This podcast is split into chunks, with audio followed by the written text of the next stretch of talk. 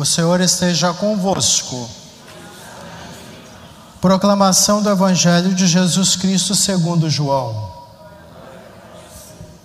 Naquele tempo, Jesus exclamou em alta voz: Quem crê em mim, não é em mim que crê, mas naquele que me enviou. Quem me vê, vê aquele que me enviou.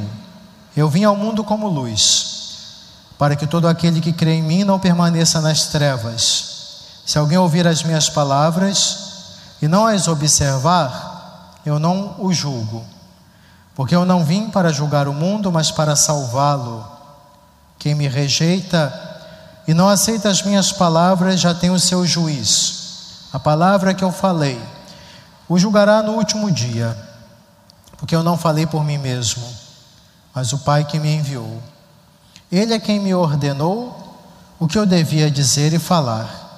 Eu sei que o seu mandamento é vida eterna. Portanto, o que eu digo, eu digo conforme o Pai me falou. Palavra da salvação. A primeira leitura de hoje, caros irmãos e irmãs, Atos Apóstolos, nos apresenta o crescimento e a propagação da palavra do Senhor. A gente vê que Deus vai agindo mesmo nos acontecimentos adversos. Lembrando que, com a morte de Estevão, o martírio do, de Estevão, a comunidade se dispersa, mas é um dispersar que multiplica o trabalho evangelizador.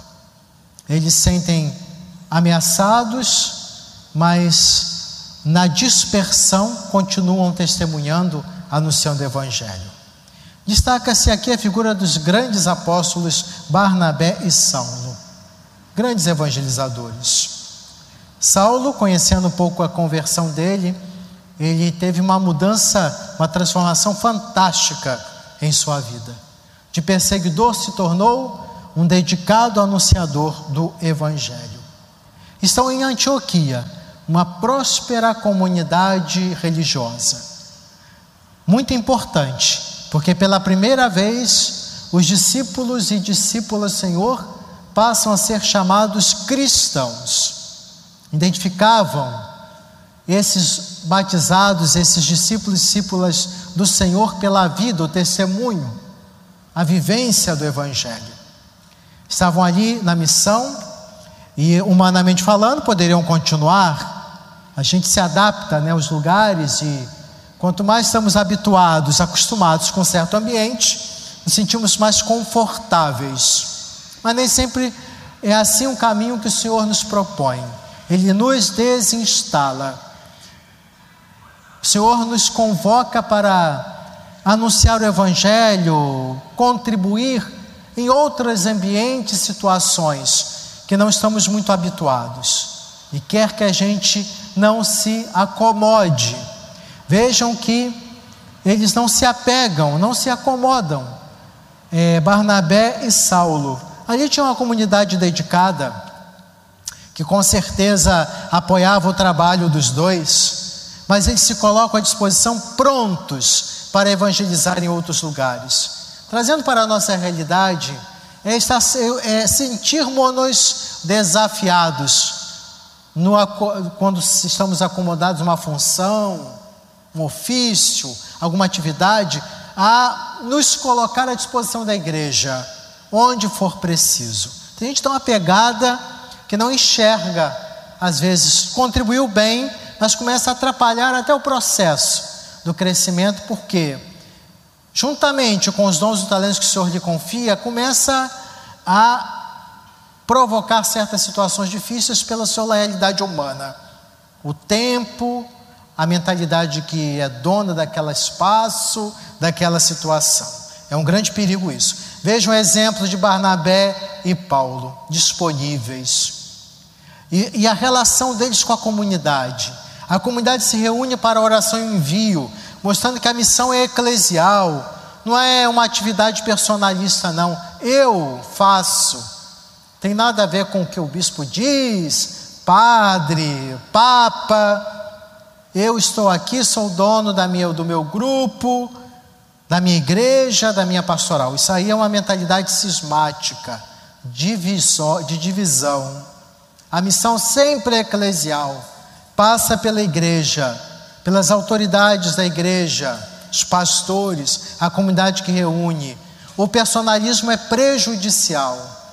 E aí, quando a pessoa parte, porque todos nós um dia estaremos diante do Senhor a prestar contas, acabou aquela missão, aquela função, dependendo da, da personalidade da pessoa, é um erro. Nós devemos trabalhar de forma que não se sintam falta da pessoa, da nossa missão, de, da nossa caminhada como irmãos, não pela função que exercemos. Perigo isso. Pessoa sentir falta, faltar pelo, pela sua função. Não. A nossa dignidade está no batismo, na busca da santidade, do compromisso com o Evangelho, onde for necessário. Se uma pessoa realiza uma obra, um trabalho, e esse trabalho só depende dele ou dela, tem algo errado aí. É preciso dar continuidade à missão. E o Senhor vai suscitando homens e mulheres capacitados para a missão. Não caiamos no erro de achar que somos imprescindíveis. Somos é, importantes enquanto batizados na nossa missão. Outros virão contribuir e até de uma forma melhor. Não somos imexíveis. Nem sei se no português é adequado falar isso. Não somos. Não existe isso. Nem o Papa, nem bispo, padre, nem coordenador. Somos todos servidores, onde for necessário. Nós recebemos o Espírito Santo que nos capacita para o trabalho missionário, não para dominar, mas para contribuir na construção do reino de Deus. Contribuímos construindo fraternidade, união, dedicados no serviço do Evangelho.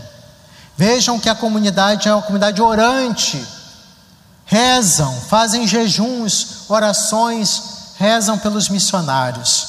Vamos rezar uns pelos outros, oferecer nossas abstinências, não para aparecer diante dos outros, ah, eu sou ótimo, porque eu faço jejum e abstinência, já perdeu.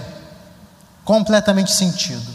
Faça jejum, faça oração, se você quiser, para ajudar a comunidade a crescer, para a comunidade ser mais viva no seu serviço missionário. Rezem pelos missionários, pelos pastores da igreja, pelas vocações sacerdotais religiosas, pelos coordenadores, para que o diabo não entre aí e cause confusão com, sua, com as suas seduções. Olha, você é ótimo, você vai estar tá fazendo um trabalho maravilhoso. Por que, que o padre está querendo te tirar? Não deixa não. É o diabo falando para você isso. Cuidado! São Martinho de Lima, um grande santo da igreja, é, se não me engano, do Peru, um dia ele estava, tinha suas visões, era um santo, e aí apareceu o diabo, a aparência de Jesus, como se fosse Jesus, porque ele gosta de imitar, né?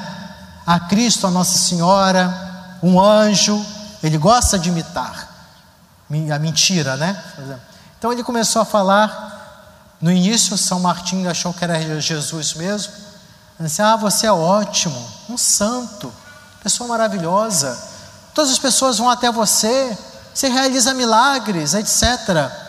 E aquilo foi incomodando São Martinho. Nossa, a vaidade, né? E aí ele se deu conta que era o diabo.